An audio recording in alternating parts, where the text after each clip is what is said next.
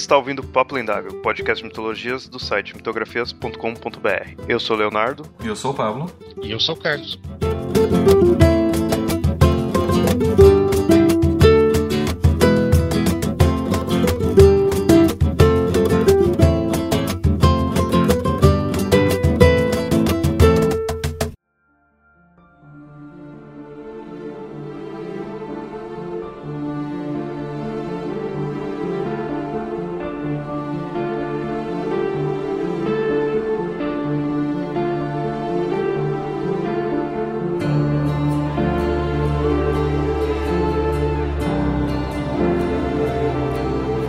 Acontecimentos inexplicáveis, curas extraordinárias e a intervenção divina em nossas vidas. Um milagre é algo poderoso capaz de reforçar a crença de alguém. Mas, mesmo sendo tão importante para um religioso, este pode ser banalizado sendo visto em qualquer templo de esquina.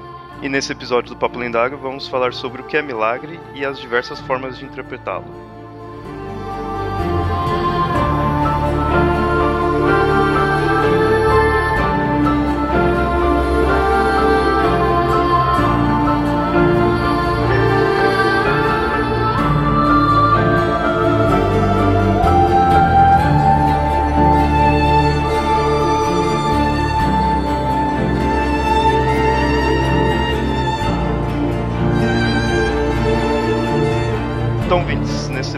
A gente vai falar sobre o conceito de milagre e mostrar como que o milagre é visto de diversos ângulos, religiões atuais, antigas, a, a ciência em si, né, como a ciência lida com, com a ideia de milagre. E aí, para isso, a gente tá aqui com o convidado Carlos. Olá, gente. A gente chamou ele, ele como convidado porque ele tá- ele tem um livro já voltado para essa temática. Especificamente sobre milagres, ele tem outro também que é um tema semelhante, né? Eu tenho dois livros de, de, de não ficção. É, um é o, chama exatamente o Livro dos Milagres, que é exatamente sobre. Ele começa discutindo um pouco esse conceito de milagre e tal, e depois analisa alguns casos é, é, que são importantes para a cultura contemporânea, estilo aparições marianas, coisas do gênero.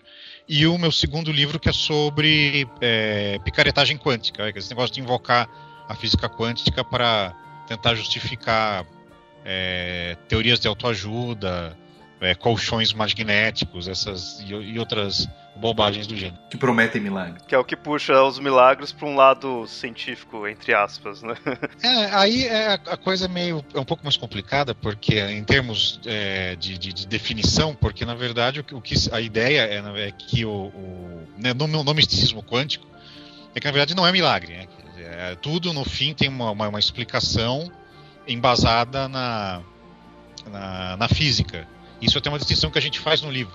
No- no- no Pura Picaretagem, que eu escrevi em parceria com o Daniel Bezerra, que é um físico, é, a gente traça essa distinção. Quer dizer, tudo bem, você quer acreditar que o pensamento positivo, ou que, é, é, sei lá, é, ao grande pássaro da galáxia, alguém vai, vai realizar seus desejos, problema seu. Só não bota física no meio que não tem nada a ver com isso.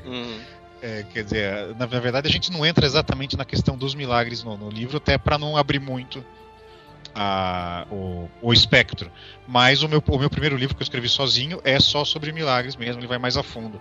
Essa questão de intervenção divina e do, do- até, até da questão filosófica, né? Quer dizer, do, do que é um milagre ou como acreditar no milagre. Tem uma, um experimento mental do, do David Hume, que é um filósofo inglês do- da época do, do, do iluminismo britânico e tal, que, que ele diz isso, quer dizer, qual é, é, se uma pessoa vem e te conta que ela viu ah, o céu abrir e os anjos descerem tocando trombetas, é, é, por que você deve acreditar que ela realmente que ela não tinha ou teve uma alucinação? É, e a partir disso constrói um argumento de que é praticamente impossível acreditar no milagre, porque se alguém te conta que viu um, você sempre pode achar que o cara ou tá de sacanagem ou bateu com a cabeça numa pedra, cheirou alguma coisa tal. Se é você mesmo que viu alguma coisa, você também pode achar, pô, de repente tô tendo um derrame, um ataque epilético, que o nível de prova necessário para aceitar alguma coisa como milagre é, é mais alto do que o, o- a inteligência humana é, é capaz de produzir. O Hume sabia das coisas. Eu gosto. Fora que o milagre não dá pra você passar por testes científicos, nada assim, né? De você reproduzir, né? Então fica a par do que a pessoa falou que viu e pronto, né? E se eu tiver um resultado, no caso uma cura, alguma coisa assim, ah, tá vendo, isso aqui é o produto do, do milagre, aí fica a questão de estabelecer que o que gerou aquele produto realmente foi algo é, milagroso, é, quer dizer, de fora, que veio de fora da realidade e interferiu naquilo. Porque é, é o fato de uma coisa ser inexplicada não quer dizer que ela seja inexplicável. Pode ser que é, o magnetismo era milagroso até é, o século XIX, quando né, surgiu o estudo do, do, eletromagnetismo, as equações de Maxwell, aquela coisa toda, e a, isso acabou anexado ao, ao, mundo da física. Não foi o Clark que disse que a magia, ou no caso que o milagre, seria assim, uma ciência que a gente não consegue entender. É a terceira lei de Clark, né? Clark tem uma dúzia de leis, né? Ele quis fazer só três que nem o Asimov, mas ele acabou estourando. É, essa é uma delas, e eu acho que, se eu não me engano, a formulação dele é, é uma, toda ciência suficientemente avançada é impossível de distinguir de magia. É suficientemente avançada para você, né? Uhum. Isso, é outro, isso é outro problema. Quer dizer, um milagre teria que ser. É, uma das definições é uma violação das leis da natureza. Mas isso pressupõe que você conhece as leis da natureza bem o suficiente para poder dizer que elas foram violadas o que é um estágio de conhecimento que a gente talvez jamais tenha. É, uma tecnologia avançada, ela não está quebrando a lei da natureza, ela está trabalhando com as leis né, da natureza. Um, um avião para um povo mais primitivo pode ser uma coisa mágica.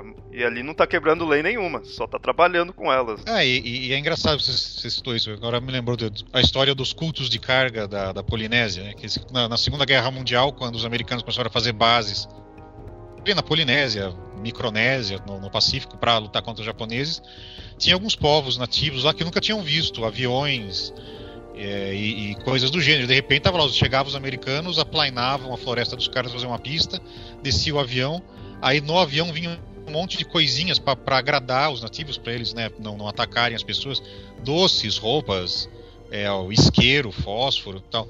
E diz que depois que a guerra acabou, os americanos foram embora, o, o, em várias dessas ilhas os nativos continuaram erguendo torres de bambu, porque eles achavam que isso era um ritual mágico que ia trazer as, as roupas, os isqueiros, os fósforos, tudo de volta. Eles achavam que era é, que aquelas coisas eram, eram, eram mágicas, eram milagres e que eles tinham um rito para provocar aquilo. Então a gente pode até dizer que grande parte dos milagres, ou o que a gente diz que é milagre, popularmente, é simplesmente uma coisa que a gente não entende o que está acontecendo. Ou que a gente não entende, ou também tem a questão do investimento emocional da pessoa, né? Às vezes ela é, é, não só não entende, como não, não, não se quer entender. Tem, tem, tem muito, muito caso. E tem a questão do auto-engano também, né?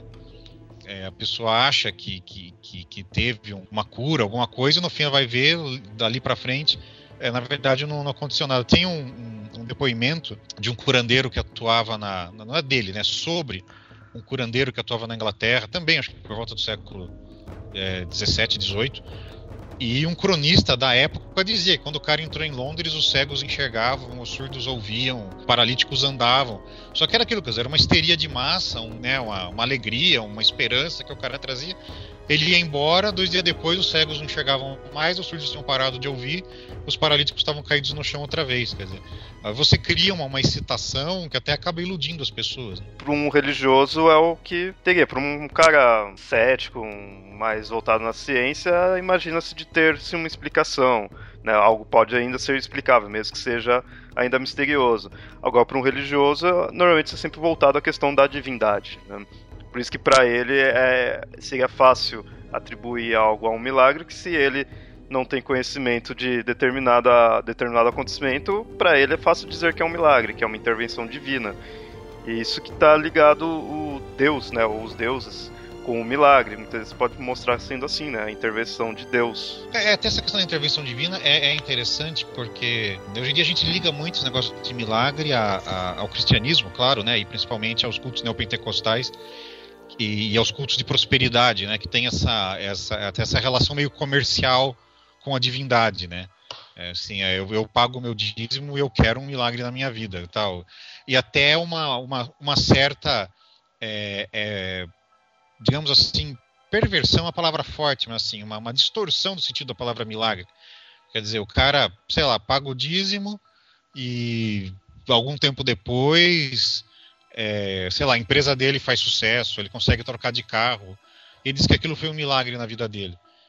É, mas assim, se você for, for analisar a cadeia causal, não tem nenhum milagre nisso. Quer dizer, o cara trabalhou, ganhou dinheiro e comprou o carro. É, uhum.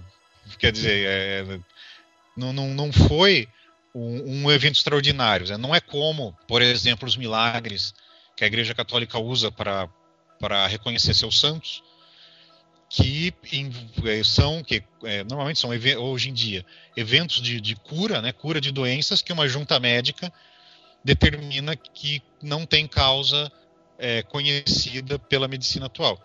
Isso é altamente discutível, porque, primeiro, a junta de médicos são médicos católicos que têm um forte incentivo até emocional, psicológico, para dizer que aquilo é inexplicável.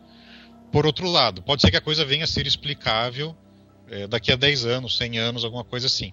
Mas nesse caso, você, pelo menos, né, você tenta estabelecer que a cadeia de causas, de causa e efeito naturais, ela é interrompida num, num determinado ponto mesmo que a interrupção seja discutível, pode, pode ser ilusória, pode ser falsa. Tal. No caso desses milagres e prosperidade, é, é você não tem interrupção nenhuma. Quer dizer, a cadeia causal está aqui na Terra, no, no chão, no, nas interações humanas, e não sai da Terra em momento algum. Quer dizer, é, o que é muito engraçado. É, é difícil chamar isso de milagre pode ser um milagre do ponto de vista emocional. A pessoa encara aquilo como um milagre, mas chamar de milagre é meio complicado mesmo. Uhum. Você acaba tirando o esforço, né, muitas da pessoa ali, pondo que é um milagre, né? Tipo, tudo que a pessoa fez, de repente, para conseguir algo, você não dá o valor, você dá o valor só pela divindade que ajudou, né? Você cria uma, uma, uma, uma teologia que você pode dizer que ou é, ou, é, ou é, muito sofisticada ou é muito sacana, dependendo do seu ponto de vista, que é de que, sei lá, a disposição, a força de vontade, a, a energia da pessoa em construir aquilo veio de uma fonte divina. Que é, é, e isso também você encontra um pouco na, na, na, na, na teologia católica, é aquela coisa, você que tem até uma frase de um, de um, de um, acho que é de um santo católico ou de um papa ou de um papa que virou santo, não lembro a fonte exata, que dizia assim: você tem que rezar como se tudo dependesse de Deus e trabalhar como se tudo dependesse de você. Do, do alto da minha é, apostasia, eu realmente não vejo muito sentido nisso, quer dizer, ou uma coisa ou outra, mas enfim. Quem acredita nessa posição teológica defende isso, quer dizer, que o seu, todo o seu esforço precisa ser complementado por alguma coisa, né, pela graça tal. O que você vê como as coisas são na realidade, dá, tem aquela coisa, né, dizer, tem 10% de inspiração, é, 80% de trabalho e tem 10% de sorte sempre. Você pode fazer tudo certo e de repente uhum. cair um raio no, no, na sua empresa, explodir tudo e pô, mas é, é. Você, você atribui esses 10% de sorte a um poder superior, alguma coisa. Mas é legal que ninguém nunca atribui os 10% de azar a, um poder superior, né? É, o que é engraçado, eu tava falando em sorte, estava lembrando de um programa que eu estava assistindo no, no, YouTube, que é The Atheist Experience, que é um programa onde ateus conversam sobre ateísmo e recebem ligações de quem eles, de quem quiser ligar. E a maioria são não ateus querendo converter eles, né, para qualquer religião que eles tenham. E um deles ligou para falar: olha, não, mas eu quero explicar por que, que eu acredito, né? Eu acredito por conta dos milagres. É, mas por quê? Por exemplo, milagre de cura. Tinha uma pessoa que estava com câncer, a gente rezou muito e a pessoa se curou. Né? É, não tem explicação a não ser que tenha sido um milagre de Deus. A pessoa que estava conversando falou: Olha, eu não quero tirar o mérito do que você fez, mas vamos dizer o seguinte: existe uma coisa chamada remissão espontânea né, do câncer, que simplesmente o câncer está lá progredindo e de repente, do nada, ele some. Isso a gente observa muito em ratos de laboratório.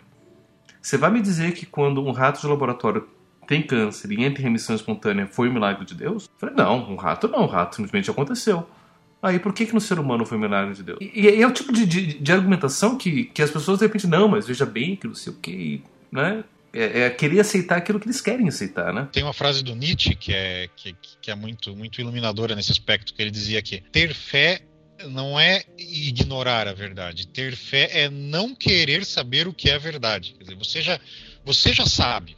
Você sabe que aquilo aconteceu por intervenção divina. Você sabe que se você rezar, é, Deus, Zeus, Júpiter, Thor, ah, vai é, resolver o seu problema. Você sabe disso.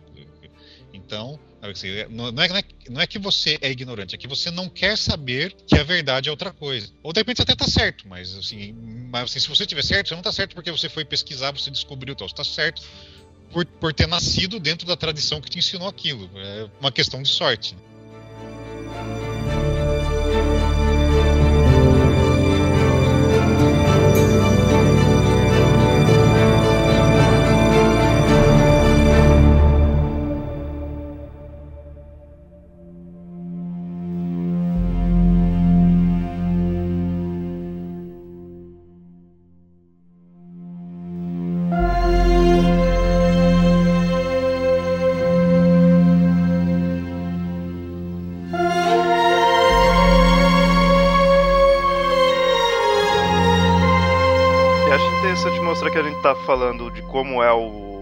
Como seria a definição de milagre, é comum você ver tipo dois lados, ou do cético assim, ou a pessoa que nega, não, tem sim uma explicação para algo, não é um milagre, não é intervenção divina, ou tendo religioso, que aí vai acreditar no milagre, vai achar que de fato ali quebrou a lei, né, as leis da natureza e é algo curou de fato, um evento de fato ocorreu por causa da divindade. Deixa eu aproveitar antes de você continuar com definições, só uma coisa que eu fiquei que eu tava pensando, né, de uns, de uns tempos para cá. Muito antigamente, qualquer coisa podia ser milagre. De repente tem está um período de seca que começa a chover do nada, sem previsão, é um milagre da chuva. Ou tem uma tempestade e aí a pessoa se salva, é um milagre que se salvou da tempestade. É, eventos naturais, quando acontece uma coisa boa por conta de eventos naturais, era visto como milagre. Hoje em dia, você não vê mais ninguém falando de milagre nesse sentido. Né? Hoje em dia, o que é milagre é basicamente cura. É, inclusive nos relatos dos santos, se a gente for ver a, toda a, a, geografia, que é enfim, imensa, a gente vai pegar quanto mais distante no passado é um santo, mais atípico é o milagre desse santo. Né? Por exemplo, a gente tem o, o relato do, de Santo Antônio, que ele diz que ele estava presente mais de um lugar ao mesmo tempo, né? que é a, a, a, a, bilocação. Hoje em dia, ninguém mais. Você não vê nenhum relato de bilocação. É que aí, na verdade, você entra na. na né, desculpa cortar, assim, mas uhum. é, é na, na, questão da, da, da, definição de milagre. Quer dizer, eu acho que antigamente as pessoas tinham uma, uma, uma o cotidiano das pessoas, quer dizer, a ordem natural das coisas envolvia a participação dos deuses. Quer dizer, você tinha os rituais para garantir que fosse chover na primavera, os rituais para garantir que o frio do inverno não ia ser aquela coisa tão horrível. Tão... Mas, é, a, além dessa, né, de, de, desse mítico cotidiano, você tinha uma família de fenômenos que são muito parecidas com o que continua sendo considerado milagre hoje em dia e que também eram usados em, em, nos debates entre, entre céticos e, e, e, crentes ou céticos e religiosos, dá para chamar as, as mitologias antigas de religião desde aquela época. Tem um caso que é, é, é, um dos meus favoritos, que foi no século V a.C., de um cara chamado Diágoras de Melos, que era o, diz que é, é diz que é o, é o, primeiro, o primeiro ateu é, da história, ou pelo menos registrado. E ele encheu o saco, dizia, ah, esses deuses do Olimpo, vocês acreditam, um monte de bobagem e tal. Aí um belo dia um amigo levou ele num templo de Poseidon, que estava cheio de imagens votivas, né, que são é, figurinhas de cera tal, de pessoas que tinham sobrevivido a tempestades no ar. Que assim, eu imagino que deve ser uma imagem muito parecida com a do, sei lá, do Santuário de Fátima em Portugal hoje em dia. Quer dizer, aquelas, aquelas imagens de cera, aquelas velas que as pessoas deixam agradecendo as graças e tal. E o amigo falou: tá vendo? Olha aí todas tantas pessoas que rezaram para Poseidon durante uma tempestade e chegaram bem ao litoral, chegaram vivas ao litoral. E o Diago, e o, e o Diago respondeu: é, eu quero saber onde são os testemunhos dos que rezaram e se afogaram. Quer dizer, é, é esse negócio de milagre, quer dizer, de uma intervenção divina é, especial, promove um resgate, uma salvação num instante em que está precisando. Isso era considerado algo muito parecido com o que a gente chama de milagre hoje em dia. Quer dizer, uhum. é, eu acho que mesmo no mundo antigo existia essa distinção entre é, a, a, convivência com as divindades, quer dizer, os rituais, os sacrifícios periódicos, o movimento dos planetas no céu e esses instantes de intervenção divina na é, intervenção divina extraordinária na normalidade da vida. E isso é muito legal porque tem, tem, tem até alguns tem, tem estudos comparativos, por exemplo, comparando como eram o, os, ritu, os, rituais de cura nos templos de Esculápio, que é muito engraçado, porque tem um templo de Esculápio na Grécia Antiga, né? Esculápio era o, o deus da medicina dos gregos.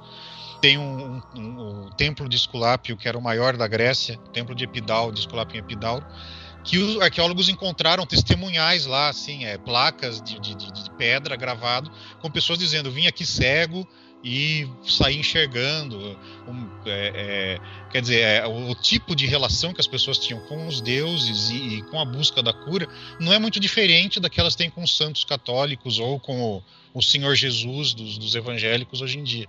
É, é, a impressão que dá é que mito, o, o, nome muda, mas o mito, a estrutura do mito, dizer, aquilo que a pessoa espera da relação dela com o mito, é uma constante. Pelo menos a impressão que, que eu tenho. Mas uma coisa que eu, só para fechar a minha ideia, né, pegando tudo isso, a gente olha esse daí tudo como foi no passado. Hoje em dia, o que, que a gente aponta como milagre? Né? É basicamente cura. É basicamente milagre de cura que a gente vê, inclusive dentro da Igreja Católica. Né? Os santos que são indicados hoje, que passam por todo o processo de, de, de beatificação, são aqueles que promoveram curas que a gente não consegue explicar. Porque parece que a medicina é uma das poucas áreas da ciência que a gente ainda não tem total conhecimento. Todas as outras a gente sabe exatamente o que está acontecendo. Tem, tem, essa questão que realmente, quer dizer, você dizer que um cara é, é, levitou, é, hoje em dia, é, é, primeiro, é muito difícil de, de, alguém engolir aquilo. Segundo, se você tiver prova fotográfica, vídeo tal, alguém vai descobrir que aquilo foi trucado. E mesmo, e mesmo com vídeo, né? A gente tem vídeos de mágicos que fazem levitação. Eles falam, isso daqui é um truque, eles levitam um metro do chão. É, e aquela, a, aquelas fotos, né, do, do, do pessoal da med de meditação transcendental, né? Que tem algumas fotos do pessoal em posição de lótus, pairando um palmo, dois palmos acima do nível do chão. Uhum. E aí depois descobriu-se que, na verdade, o, o cara fica saltitando com as uhum. pernas cruzadas e se jogando para cima, e a foto é de alta velocidade. Então ela pegou uhum. um instante em que ele estava no, no, topo do salto. Dizer, uhum. O cara não está levitando. Mas mesmo, quer dizer, você pegar, por exemplo, Padre Pio, né, que foi canonizado há pouco tempo, e assim, o Padre Pio tem as histórias dos, dos, das chagas do Padre Pio, que ele sangrava pelos pulsos e pela palma da mão e pelos pés, é, porque eram as feridas da crucificação tal. Uhum. Mas ele não foi canonizado por causa das chagas. Na verdade, tem, tem relatórios do, do Vaticano, da, da, da do que seria a Inquisição, né? acho que ainda era a Inquisição, no fim no, século XIX, dizendo que chamam do, do, do, Santo Ofício. Do Santo Ofício, é dizendo que era altamente duvidoso aqui, não dava para levar aquele cara a sério. Só que é, ele foi canonizado por causa de curas. Uhum. A, a, história das. E, e isso é, é, é, é, uma, é uma certa hipocrisia, um negócio dos pesos duas medidas. Né? Todo o culto dele, a, a, a, propaganda do Padre Pio tal, é feito em cima da história das chagas, ah, que ele sofria as dores de Cristo. Mas você vai ver a documentação, é, não se fala nas chagas, o que se fala é de depois que ele morreu, duas pessoas foram rezar lá e foram curadas. Parte acho que também surge por causa do emocional, né? Em questão, você coloca a questão de cura acho que mexe muito mais com o emocional né, das pessoas do que outros outros feitos. Querendo o cara levitando. O que, que isso vai me ajudar, né?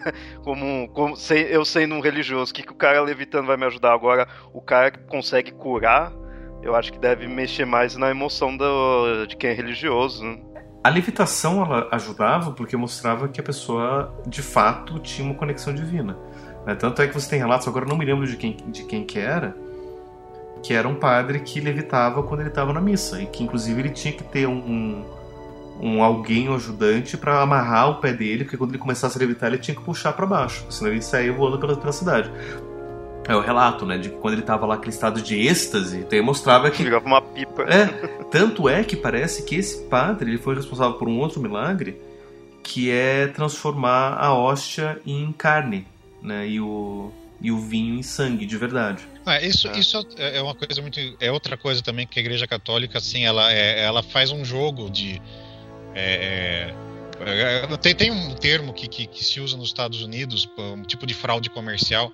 Eu não sei se tem um nome técnico disso em português, que é bait and switch, né? Quer dizer, você faz uma oferta Aí quando o cara vai lá comprar, você fala, puta, esse produto acabou, mas eu tenho esse outro aqui que é muito parecido e custa só 10% a mais. Quer dizer, você, você, você põe uma coisa no anúncio, uma chega na loja é outra. Esse negócio de milagre eucarístico é muito assim. Quer dizer, tem lá em alguns lugares do mundo, principalmente na Europa, não sei se tem no México também, mas na Europa tem dois ou três, que é lá um ostensório com é, uma meleca vermelha dentro, e o pessoal fala que aquilo é um pedaço de músculo cardíaco em que a hóstia se transformou durante a consagração nas mãos uhum. do, do bispo, não sei quem, sei lá, 100, 200 anos atrás tal. Só que vá você pedir para os caras abrirem o ostensório e tirar uma amostra e, e ver do que se trata. Não rola. O, o máximo que eu acho que já, cons já conseguiu fazer foi uma espectrografia mas isso assim, nos primórdios, quando a espectrografia ainda era uma técnica recém-desenvolvida, foi feito com luz de vela.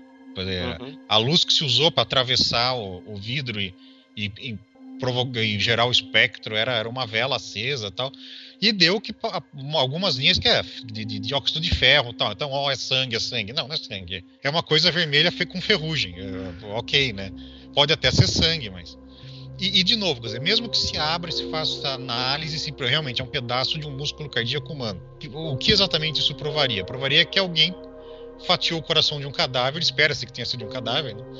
hum. é, e, e, guardou lá. Quer dizer, o, a, a, história de que aquilo era um pedaço de pão que nas mãos do cara no altar virou um músculo cardíaco é um negócio que já é do folclore. Você nunca vai, vai, vai conseguir demonstrar que, que aquilo aconteceu de verdade. Mas é interessante porque o, a Igreja Católica, quando ela vai definir um milagre, ela tem um, um critério básico que é o milagre ele precisa demonstrar alguma coisa alguma verdade divina, de Deus.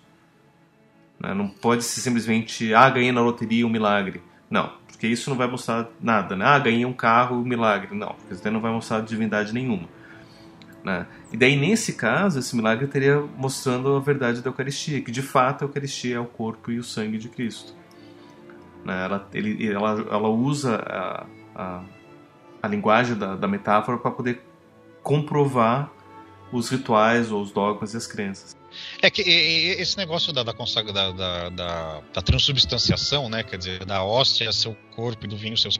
Na Igreja Católica é um negócio muito engraçado, porque assim, até do ponto de vista lógico, tem, tem alguns livros de lógica que discutem isso como um exemplo de, de, de, de, de como se consegue construir um raciocínio que na verdade vai do nada a lugar nenhum, porque a, a doutrina católica é que a transformação é real.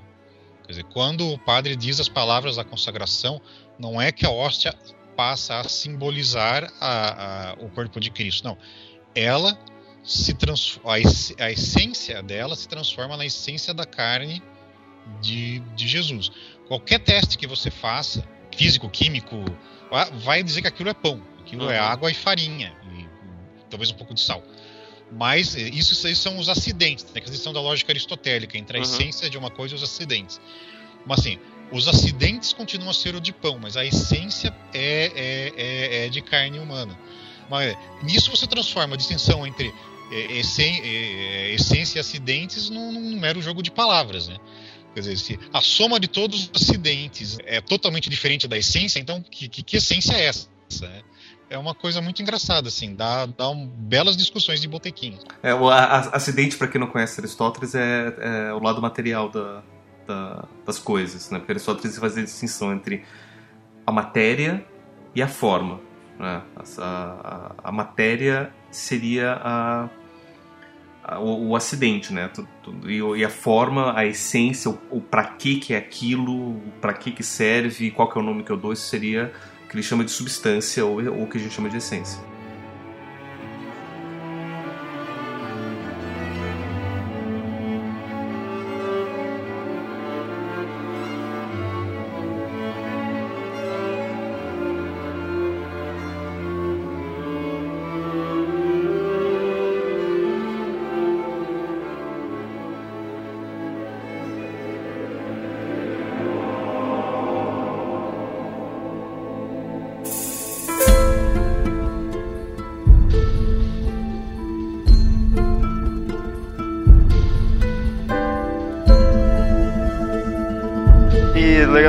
Já falado na, como a igreja católica, né, vê a questão do milagre, porque você pegando religiões próximas, né, a gente aqui do Brasil que está perto da católica, também está perto de outras religiões e aí que vê o, o milagre de uma forma vê e trata né, o milagre de uma forma bem diferente. As protestantes né, tipo evangélicas daqui que põe o milagre como uma coisa bem mais comum até poderia se dizer né algo que é comum você ir na, num culto ali na missa tudo do tal pastor o próprio pastor de lá está realizando os milagres, né? Mesmo que ele diga que seja por intervenção divina ali tudo, mas tá lá o cego começando a enxergar, o paraplégico começando a andar, é, é uma coisa bem mais comum do que no, no católico. No católico não é toda a missa que você vai lá que vai ver o cara sendo curado. Tem algumas igrejas neopentecostais que até tem a placa na porta, né? Vem aqui e receba o milagre que você está precisando. Tal. Uhum. A, a gama de eventos que pode estar por trás disso é enorme. Desde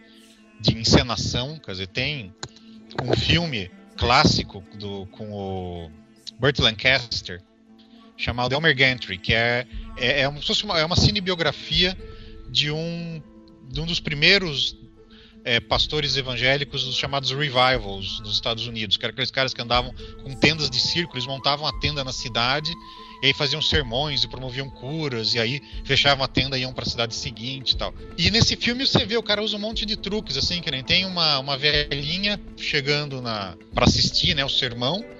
E aí tem um assistente de palco, né, que seria o obreiro, com uma cadeira de rodas oferece: "A senhora não gostaria de sentar, é mais confortável". Aí o cara leva ela até a primeira fileira. Aí tem uma hora lá no meio do sermão que o Elmer Gantry grita: E quem tá na cadeira de rodas, eu quero que levante agora. E a velhinha levanta. Todo mundo que não viu que ela chegou andando, tá lá vendo o quê? Uma velhinha levantada de uma cadeira de rodas. O pessoal acha que ela acabou de ser curada, né? Uhum. De uma paralisia tal. Dizer, tem, tem muito disso. E também tem muito do, de, de roleplay, né? Quer dizer, de pessoa ela tá lá naquela carga de adrenalina e todo mundo em volta dela acredita que, que curas vão acontecer naquele lugar e ela se deixa levar pelo entusiasmo. E aí, é, sei lá, três dias depois ou meia hora depois, quando a adrenalina baixa, ela, as costas dela doendo do mesmo jeito. Tem um, um, caso que é registrado na literatura médica, um caso trágico, aconteceu nos Estados Unidos, de uma mulher que usava um, colete ortopédico para sustentar a coluna, ela tinha um problema de coluna tal que foi num revival desses, aí a pessoa começou a gritar, não, porque agora quem tem fé vai ser curado tal. A mulher arrancou o colete e começou a correr dentro do, do, do templo, lá gritando, tô curada, tô curada, tô curada. É, aí ela voltou para casa, dormiu, disse que na manhã seguinte ela acordou travada de dor, não conseguia se mexer na cama. Ela, uma vértebra dela tinha, tinha entrado em colapso, tinha sido esmagada pelo uhum. esforço. E, e, esses são riscos reais que, que, que esse tipo de, de, de situação traz. Né? É porque assim, o, o, que muitas, muita gente não entende é que muitas vezes a pessoa está de cadeira de rodas ou ela está usando algum, algum aparelho desses, não porque ela não consegue se mexer ou não consegue andar, mas usa como um apoio, como um suporte, né, para não doer, para evitar que tenha mais danos. Né, outro dia, por exemplo, eu estava vendo um, um, um amigo da, da família compartilhar um vídeo de um milagre que ele presenciou e ele viu né, de um pastor americano que veio para cá para o Brasil e fez esse milagre de uma menina que estava na cadeira de rodas e fez com que ela andasse. E mostrou lá, ela e falou: ah, conheci menina, de fato, ela não, ela não saiu da cadeira de rodas e ela conseguiu andar. E eu vendo aquilo, gente, mas isso é uma responsabilidade, porque existem inúmeras condições que podem deixar a pessoa numa cadeira de rodas que não seja paralisia. Né? Pode ser um problema muscular, pode ser uma questão de um nervo que está tá qualquer coisa. E se você é, sugestionar a pessoa a, a, tal ponto, ela vai poder superar a dor, não vai sentir mesmo, é quase como se fosse uma hipnose ali, e ela vai se levantar e vai andar e vai correr e vai fazer o que você quiser. Mas isso vai fazer um, um esforço desnecessário no, no corpo dela e isso vai ser prejudicial. Sim, é. Pode ter osteoporose, alguma coisa assim. Ela uhum. pode ter, ter um, um, colapso do osso, alguma coisa. É complicado. E também tem o, o, o que eu acho que é o lado mais, digamos assim, folclórico, o, o menos danoso, vai, que é a, a, a questão da, do jogo de palavras, dupla interpretação. Uma vez eu vi também um vídeo na internet de um pastor assim que subiu no, no, no palco lá, na, no, no púlpito dele, um sujeito que até estava lá com a família. A família falou: ah, então ele só tem é, 10% de visão no olho esquerdo. E o pastor gostou, ele é cego, ele é cego. Não, o cara não é cego, ele tem 10% de visão no olho esquerdo. Aí o pastor mostrou a mão com dois dedos, falou: Quantos dedos tem aqui? O cara falou dois. Ele, aleluia, ele tá enxergando. o cara tem 10% de visão. Você encosta dois dedos na, no nariz dele e pergunta quantos dedos tem ali, ele consegue ver que são dois dedos, né? Não é que ele era um cego que tá enxergando, ele tem 10% de visão, você ele usar os 10% que ele tem. E pronto, como é que é isso? Quer dizer, aí o pastor tá gritando, ele tem o domínio, né? Ele tem o microfone. Mesmo que a família proteste, fala, não, mas peraí, ah, quem está com o microfone é o pastor, Carlos. Ninguém vai escutar a, a família desmentindo o sujeito ali, né? E, e, assim, antes que algum ouvinte diga, ah, vocês foram preconceituosos que falou os evangélicos que fazem isso, sim. É aquela questão quando você procura, você vai pesquisar essas coisas, vocês veem as igrejas evangélicas ocorrendo isso. Se até algum ouvinte tiver e for evangélico, a gente teve já ouvintes evangélicos comentaram, aí comentam numa boa, mas se vocês têm a igreja que não faz isso, legal, né? É, é bom, porque eu acho que isso daí acaba muitas vezes até é enganação de, engana demais. E se vocês também viram igrejas católicas também fazendo isso, pode ter. E até é interessante comentar. Tem, na verdade tem. A Igreja Católica tem um movimento que vai começar por volta da década de 60, 70, que é a renovação carismática. Que é quase como uma resposta a esse movimento neopentecostal, que vai surgir na mesma época, que é uma forma de você ter. É basicamente uma missa católica com ar neopentecostal, né? Que você tem cantorias e, milagres e, e movimentações, né? Tipo, quem vê de fora não vê muita diferença. Né? E, e, e, nessas, nessas missas né, é, carismáticas você vê bastante disso também. Uma dica, se você é evangélico e você também, de repente, é contra essa questão desses pastores que faz dessa forma, que é, aumenta, né, acaba ludibriando as pessoas, fale sobre isso, mostra que, tipo, isso daí não te representa, né, digamos assim, porque isso acaba sujando a sua imagem sendo evangélico. Né? No, problema não é ser, você ser evangélico, o problema é que todas essas igrejas que fazem isso, os pastores que fazem dessa forma, acaba sujando a sua religião. A vantagem que a igreja católica tem nessa história é que ela é mais velha. Ah, quer dizer, toda essa, é, essa parte de. É, agora, de novo, né, pode ser excesso de cinismo meu, mas toda essa parte de é, é, é curas é, cenográficas e tirar o, o coro financeiro dos fiéis tal, isso tudo eles fizeram eram nos Atos dos Apóstolos. Quer dizer, lá atrás, quer dizer, você lê o, né, o Evangelho de Lucas, Atos dos Apóstolos, as epístolas, você percebe, né, isso é até uma coisa que os, os, muitos evangélicos usam em, em, em, defesa das práticas das igrejas deles.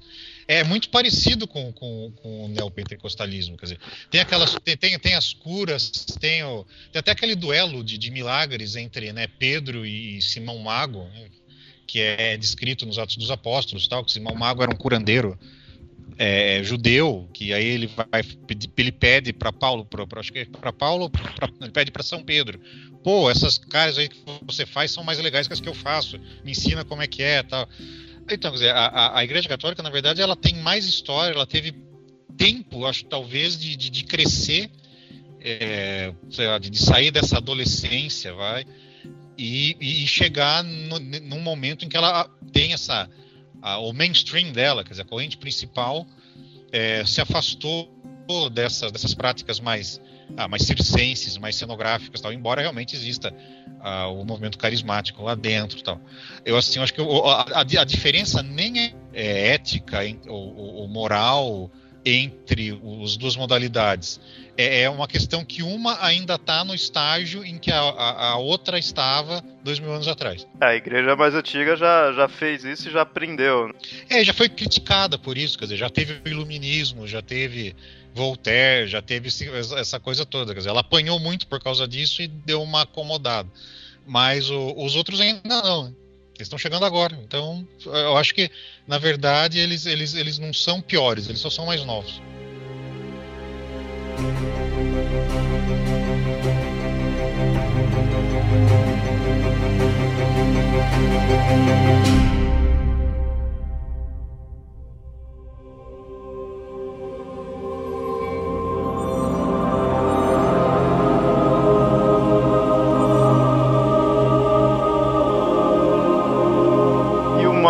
Outra religião aqui que eu gostaria de mostrar como é a visão deles de milagres, que eu achei interessante quando fui pesquisando, é do próprio Espiritismo. Eu achei interessante a forma de pensamento, assim, foi meio diferente, porque eles não aceitam a ideia de milagre. Para eles, tá tudo ocorre de acordo com as leis naturais. Deus fez tudo de acordo com as leis. Deus tá, Deus são essas leis, né? Seria essa ideia. Então não, não se quebra aquela ideia do milagre, se você está quebrando as leis do, do mundo, não teria isso, porque essas leis tudo são de Deus. Como que você iria, como que iria ser quebrar as regras de Deus, assim? E aquele, de repente, se ocorre algo que você não entende, um dia pode ter a explicação né, daquilo. E eu acho interessante essa forma de pensar, de que não tem como quebrar as ideias, essa ideia de não ter como quebrar as, as leis, bem para essa ideia. Deus não é tudo. Então, tudo que ocorrer ali é natural, não existe o sobrenatural. Né? E essa é a ideia que os espíritas têm. Na verdade, tem, tem, tem, dois, dois, dois argumentos ou dois, dois focos nessa, nessa discussão que são bem interessantes.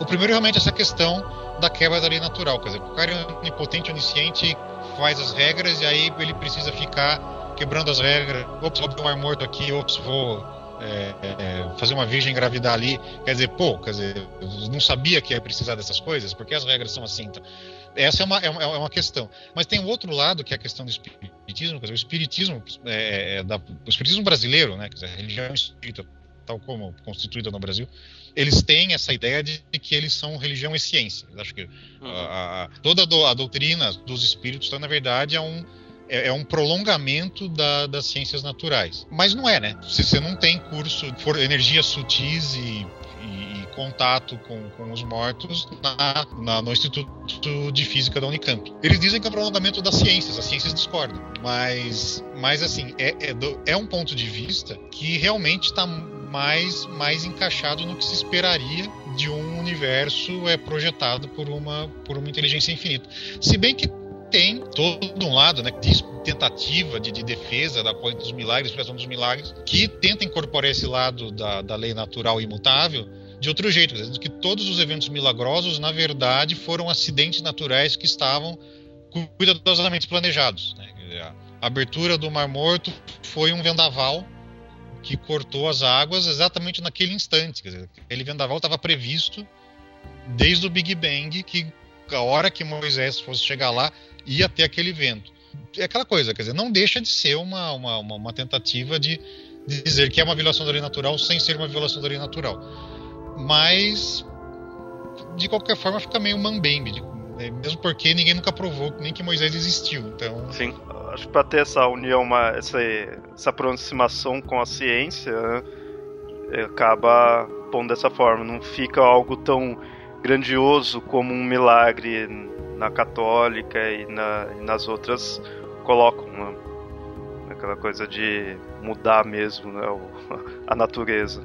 É isso foram as religiões mais atuais assim tudo, mas vocês falaram no início do na parte dos gregos assim tudo, uma coisa que eu fiquei pensando, como que de fato eles viriam essa ideia de milagre? Porque atual, atualmente um religioso ele pode aceitar que conceitos científicos, né, que você aprende na escola, a ciência que você tem na escola, mas ter a religião dele, achar que Deus que criou tudo, e aí com isso ele aceitar a ideia de milagres. Mas antigamente tudo era a função dos deuses, assim, tudo era o sol se movia por causa dos deuses, era tinha essa ideia. Então eu ficava imaginando o que de fato seria milagre para eles já que os deuses estavam sempre intervindo em coisas banais, né, digamos assim, do, do dia a dia, são os deuses intervindo. Então, quando é que seria um milagre? Se o milagre seria a intervenção divina também, né? O, o, o Mora do mundo antigo, os, os, os, deuses fossem realmente, né, eles, eles que mantinham o sol girando, eram eles que faziam chover e assim por diante. Os, os, os povos antigos eles tinham o, o conceito de maravilha e eles tinham e, e, eles tinham não era não chamavam de milagre chamavam de maravilha mas eles tinham por exemplo o conceito de cura. Tanto tem, tem um livro muito legal tem no meu Kindle o título em inglês é Milagres no Mundo Greco-Romano que é, é isso foi escrito por um jesuíta até que ele, ele queria formar um, um corpo de histórias é, típicas do, do, do, do, mundo antigo que pudessem servir de termo de comparação para as histórias de milagres da, do Novo Testamento. E, e, ele compila umas histórias muito, muito interessantes, por exemplo. Por exemplo, as pessoas no mundo antigo elas rezavam, faziam sacrifícios, davam os templos, basicamente de três divindades para pedir cura, que eram Esculápio, né, que era o deus da medicina, é, Hércules. É, é, por que Hércules? Né? Porque ele tinha vivido como homem. Ele tinha né, nascido, nasceu de uma mulher mortal, viveu como homem antes de ascender ao Olimpo. Então, por causa disso, ele teria uma grande compaixão pelos, pelos seres humanos e essa compaixão levaria ele a, a buscar curar, ajudar as pessoas. É, essa ideia né, de um, um semideus que, que, que, vive como homem e ama os seres humanos e depois resolve curá-los é, é uma espécie, sei lá, se eu posso usar a palavra, de paradigma ou de. Como é que era aquilo que Jung dizia mesmo? Me fugiu a palavra. Os arquétipos. Isso. É um, é um arquétipo que reaparece em, em, em religiões posteriores, né? Se, é, e, e, e, também eles rezavam muito para Isis, que era visto como uma grande mãe, é a mãe dos pobres, dos necessitados, dos doentes, também é outro arquétipo que vamos que vai que reaparece em outros em outras religiões, em outras épocas, e para Esculápio, que era o, o deus da medicina. E, né, como eu falei, o templo de Esculápio em Epidauro, as pessoas iam até o templo é, dormir no templo. Porque eles diziam que enquanto elas dormiam, o, o Deus é, ia aparecer nos sonhos delas, e ou ele ia realizar algum tipo de, de, de cirurgia.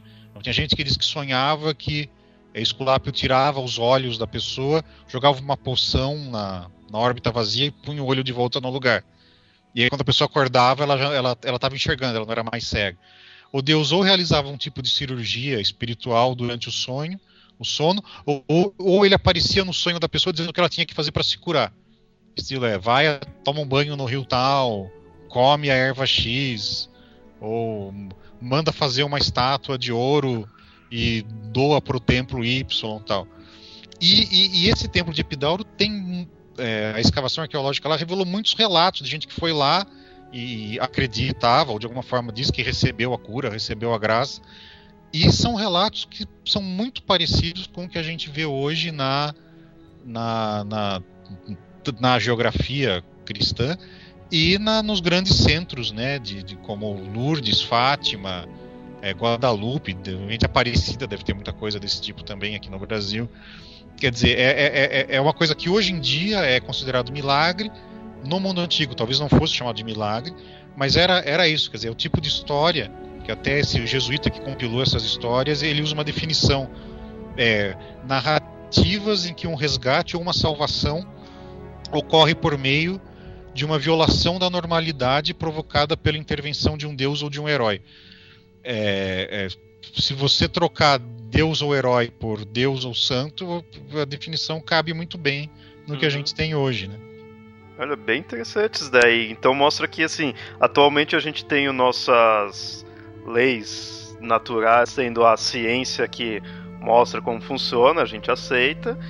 E tem os, os milagres que teoricamente são Deus e os santos, né, quebrando a normalidade das coisas, sim. Só um, só um detalhe, para a Igreja Católica, só Deus faz milagre. Os santos, eles fazem uma intercessão, tipo, isso dá uma forcinha para pedir mais forte para Deus poder ceder mais facilmente, mas só Deus faz milagre. No mundo antigo, tinha os deuses também mantendo a normalidade das coisas, que atualmente seria da ciência, né, que, diria como as coisas funcionam, mas eles também têm essa intervenção que quebra, né? Então, na, nas, nos dois mundos, o mundo antigo e o mundo atual, a gente teria, digamos, essa, como falei, né, a normalidade, né, as regras de como vai seguindo o mundo em geral. E aí com isso você consegue quebrar, né? Porque o milagre, muitas vezes eu vejo isso, é uma quebra, né? Você tem que ter as regras ali para quebrar, para ter o milagre. É, a impressão que eu tenho é que no mundo antigo, de repente, era uma quebra do senso comum, vai, quer dizer. Cego não volta a enxergar, é, aleijado não volta a andar. Isso era o senso comum, isso era a experiência cotidiana das pessoas. Então, quer dizer, era um, seria uma quebra das expectativas do senso comum, gerando um tipo de resgate ou salvação é, causada por meio da ação de um, de um herói, de um semideus ou de um deus. Né? Mas é, é, é, interessante que tem algumas coisas que naquela época a gente podia considerar milagre que hoje a coisa é mais banal possível. Por exemplo, a lepra era considerada uma doença incurável, a pessoa tinha que inclusive ficar longe, viver afastado. Mas hoje a gente a lepra ela é completamente tratável e muitas vezes curável dependendo do, do grau. Então a gente vê, por exemplo, se fosse hoje alguém daquela época vendo uma pessoa se curar de lepra, ia achar que é um milagre, mas a gente sabe muito bem o que, que, que é uma doença que consegue ser tratada. Não, é, é, isso é uma coisa que é, é, é, é, uma das grandes quebras, né, eu acho, de, de mentalidade, de visão de mundo, é, que ocorreu no, no, a partir né, do, do, do século XIX, né, dizer, a partir da, da adoção das, das, normas fundamentais de higiene. Quer dizer, lava as mãos antes de comer. Ah, depois os antibióticos e, e depois as vacinas. É, é, é, outro mundo, quer dizer, a, a, é, é, meio, é meio incomensurável o, o, o, que o tipo de qualidade de vida e, que, que, e de, de expectativas em termos de saúde que a gente tem hoje com o que se tinha até 150, 200 anos atrás. isso até gera problemas, né? Porque as pessoas hoje começam a achar que, que esse padrão de, de, de expectativa de saúde que a gente tem é, é natural e auto-perpetuante, né? E para de vacinar filho, Uhum. É, começa a tomar antibiótico, abusar de antibiótico. E você falou interessante essa questão dos leprosos e da ideia de cura. Você vê que até. Eu peguei uma listinha aqui dos que seriam os milagres de Cristo mesmo, né? E que encontra os que encontra aqui na Bíblia, boa parte aqui, não duvido nada de ser mais da metade que tudo é cura. Uma que é cura de leprosos. Né? Então você vê bem frisando essa ideia de milagre, está bem ligado com a ideia de curar. É, porque eu acho que é, é no momento que o, que o ser humano se sente mais, mais impotente. Né? Quer dizer, se você é pobre, sei lá, você pode estar na merda, mas em último caso, você assalta alguém, vai, quer dizer, você, é, você tem alguma coisa que você pode fazer para, mesmo que seja um ato desesperado, para tentar remediar sua situação, pelo menos é, temporariamente. Agora, a doença é, é, complicado, né? Quer dizer, a pessoa se vê é, sofrendo, incapaz, e, e, e, ela não vê nada que ela. É, uma, nenhuma atitude pessoal dela que possa mudar aquilo.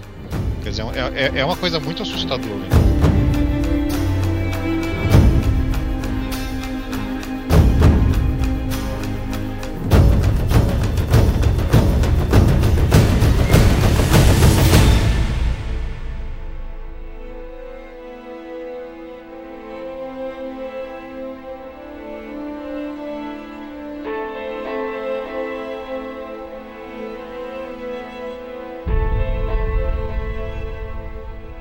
Você tinha falado da ideia de Deus que é no católico só Deus que faz um milagre, os santos eles seriam um caminho, né? Seria... É, eles seriam uma intercessão, né? É, porque na, na, na Igreja Católica você tem a ideia de você poder, através da sua oração, interceder a Deus para uma outra pessoa, né? Como se fosse é, uma, uma, força maior na oração.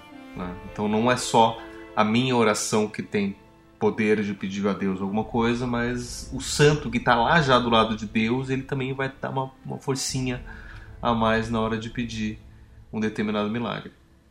É, a lógica é mais ou menos essa. Eles não teriam de fato um poder. Não.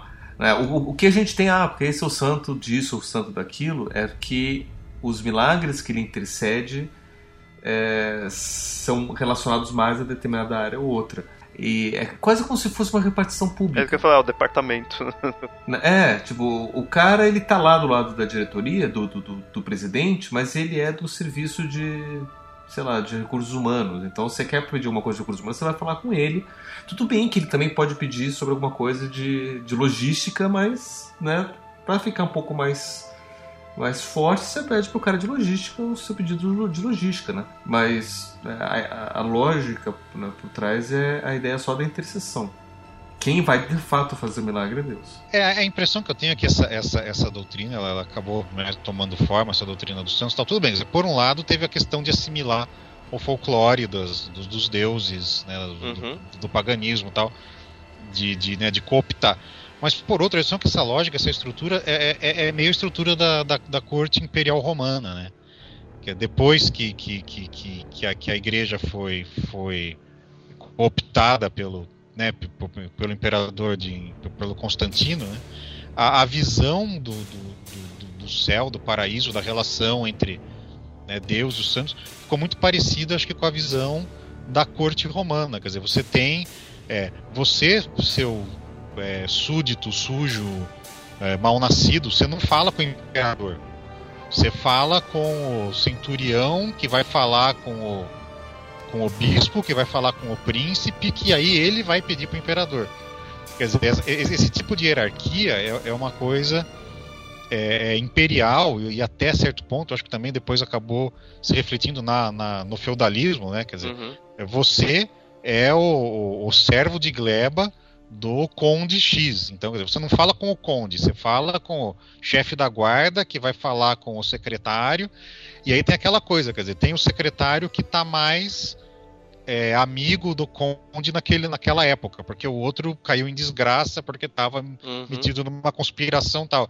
Dizer, toda essa coisa de, de sociedade hierarquizada e de, e de política interna de corte acaba refletido nessa visão né, do, de como funciona a coisa com os santos e com Deus. Os protestantes eles já não possuem a ideia de santos, né? Eles não aceitam, né?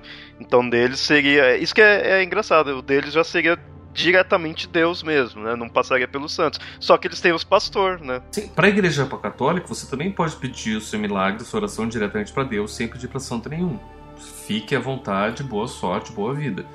Mas pedir para o santo, na verdade, tem uma questão do, do, de uma das questões da Igreja Católica, que é a comunhão da própria Igreja, não a, o ato de comungar lá a hoste, mas a, a comunidade eclesial, que se dá não só entre as pessoas que vão à missa, mas que já foram também.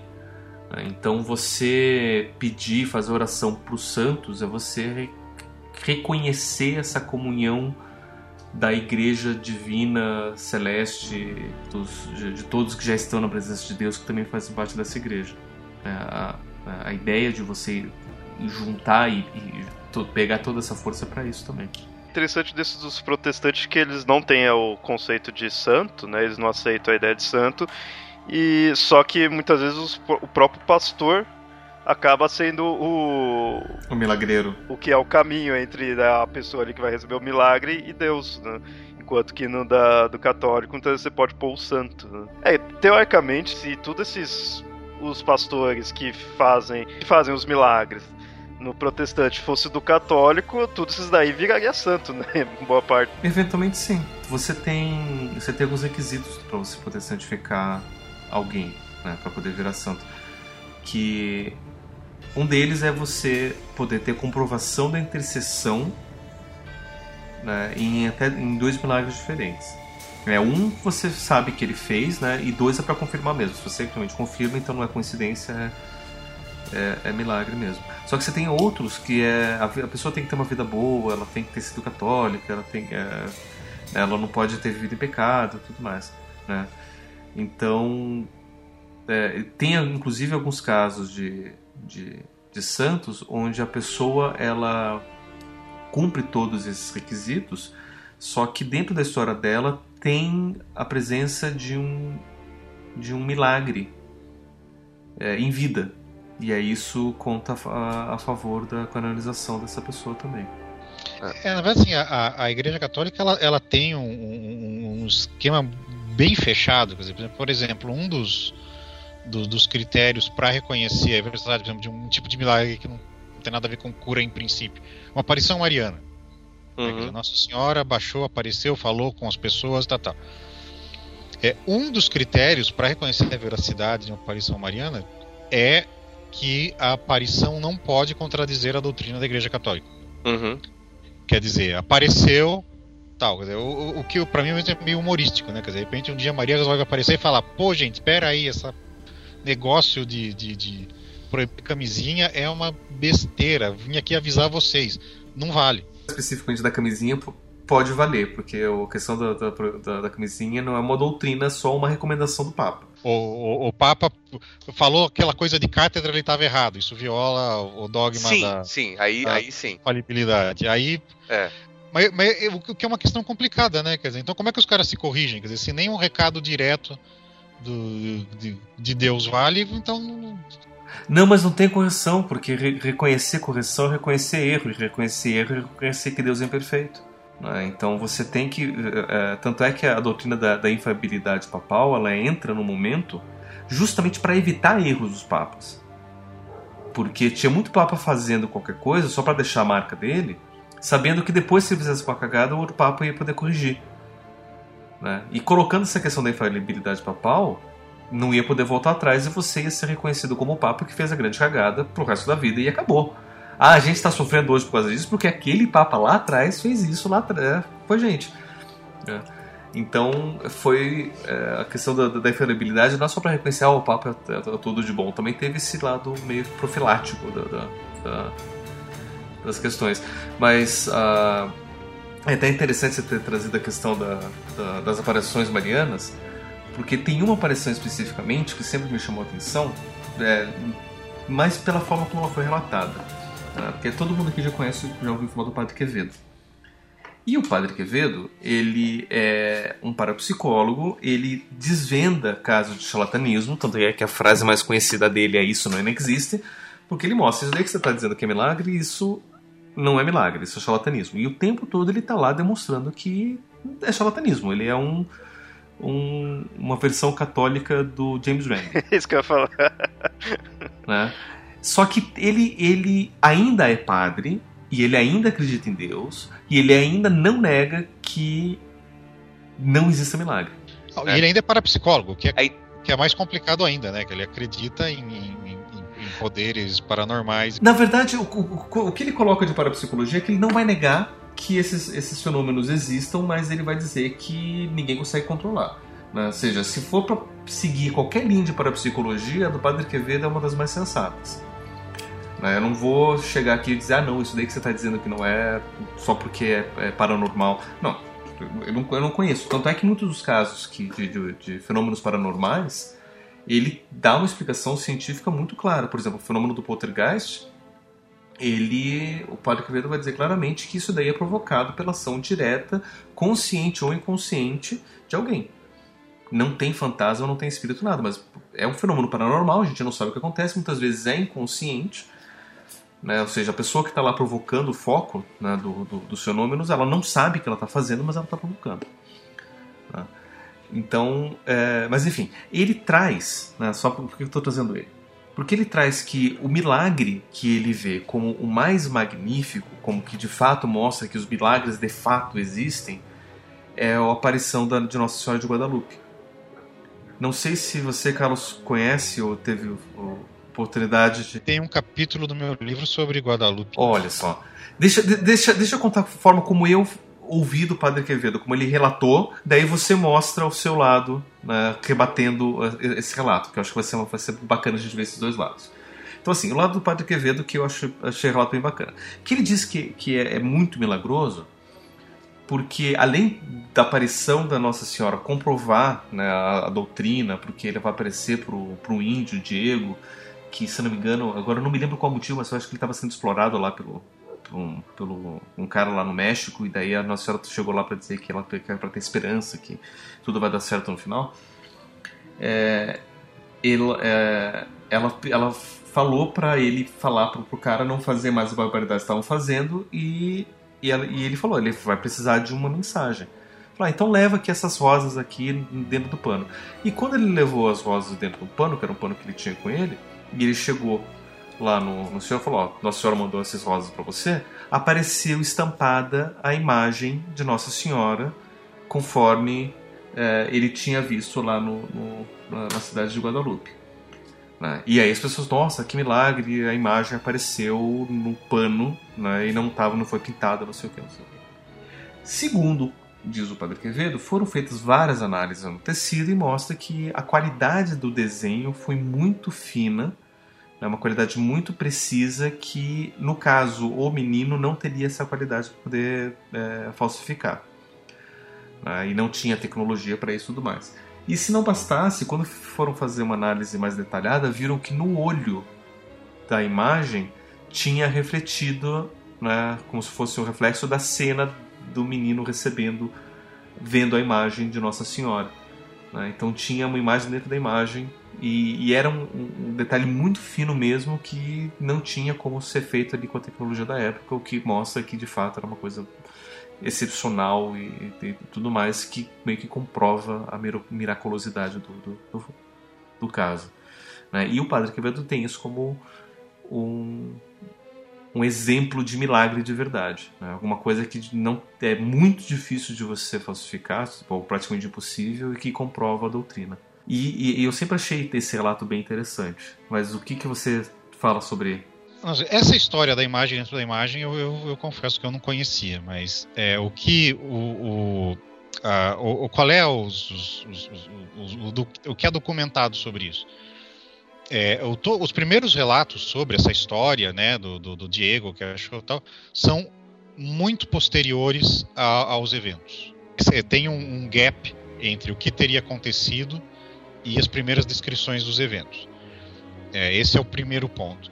O segundo ponto, a história, é, eu acho que até o próprio nome, Guadalupe, se eu não me engano, é, é muito parecida também com é, um mito de uma deusa é, asteca. Quer dizer, a coisa tem essa, é um pouco dessa, dessa, é, dessa tendência do folclore né, de se reciclar. Quer dizer, que nem como várias lendas de santos europeias, no fim você vai ver, tem, tem alguns deuses, tem, tem deuses pagãos, os santos na verdade são deuses pagãos com outros nomes. É, a história de, de, da Virgem de Guadalupe, do, até do próprio local onde o encontro teria acontecido, era um local sagrado para uma, uma, uma, uma deusa azteca. E a iconografia, quer dizer, o que eu conheço da análise da iconografia da, da imagem de Guadalupe é que é, a iconografia ela é, é, é muito parecida, assim, ela, ela, é típica da, da, da época da, em, em, que os, os primeiros relatos começaram a surgir. Quer dizer, é o tipo de imagem de Nossa Senhora que você esperaria que um artista daquela época fizesse. Tudo aponta no sentido de, de, de, que se trata de uma fabricação. E além disso, quer dizer, a imagem ela tem uma série de adornos, por exemplo, a, a, a auréola dourada de Nossa Senhora, etc., que, que se a, a, imagem original é autêntica, dizer, se existe uma imagem autêntica é, uma imagem milagrosa, autêntica por trás daquilo. A auréola, o manto, uma série de outras coisas, certo, tem que ser adições posteriores. Quer dizer, é, você imagina que Nossa Senhora fosse produzir um autorretrato e de, em que aparecesse com folhas de ouro saindo da cabeça e assim por diante. Uhum. E é se aquilo é uma imagem, é, era um pano com uma, uma, imagem, um autorretrato de Nossa Senhora, quem iria cometer uma blasfêmia dessas? Dizer, é, enfeitar o, o, uma, um autorretrato de, de, de mão própria é, da Mãe de Deus.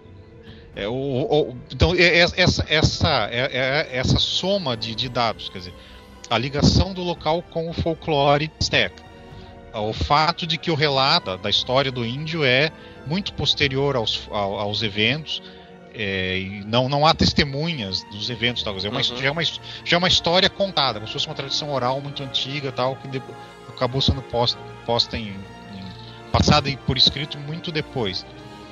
E o fato da, da iconografia da imagem ser típica da época e ter os adornos típicos da época, é, é, digamos assim, é uma, é uma soma de, de, de, de, evidências que sugere que, na verdade, é, uma mistura de, de folclore com, com o pessoal chama de fraude piedosa, né?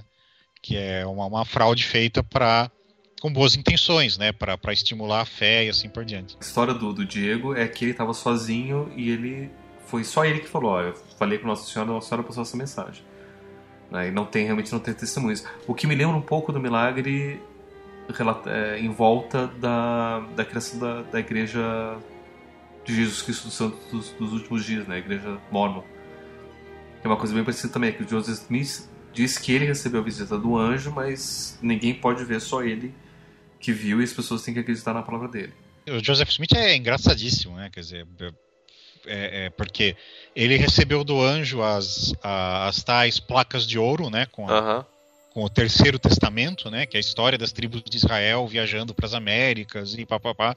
A origem das tribos indígenas dos Estados Unidos, que é, é aí e depois o anjo confiscou as placas. Sim.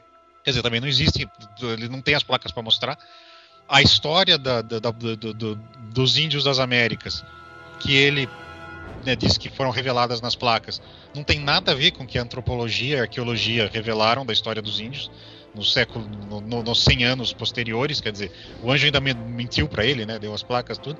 E mas o Joseph Smith ele tinha um entalhe egípcio em hieróglifos, Sim. que ele dizia que era confirmava parte da, da história dele. Então, bom, quando finalmente chegou um egiptólogo que traduzia hieróglifos e foi olhar para essa placa, não era nada disso. Eu não lembro exatamente o que era, mas era uma coisa meio comezinha, assim, sei lá, eu, era a lista de, de, dos cavalos do estábulo do faraó. Era um negócio não tinha nada a ver com revelação divina. O que o, o, o, Joseph Smith fez foi pegar os desenhos em volta e contar uma história daqueles desenhos, mas era uma coisa que podia ser contar qualquer coisa. Né? Ele, ele dizia que ele contava, uh, anotava os egípcios que contava a história de, de Abraão, uma coisa assim. E daí, tanto é que tem um livro lá no, no, no livro dele que, que, que, conta essa história, que ele relata, mas o, a, as tábuas mesmo, o papiro mesmo, não diz outra coisa completamente diferente.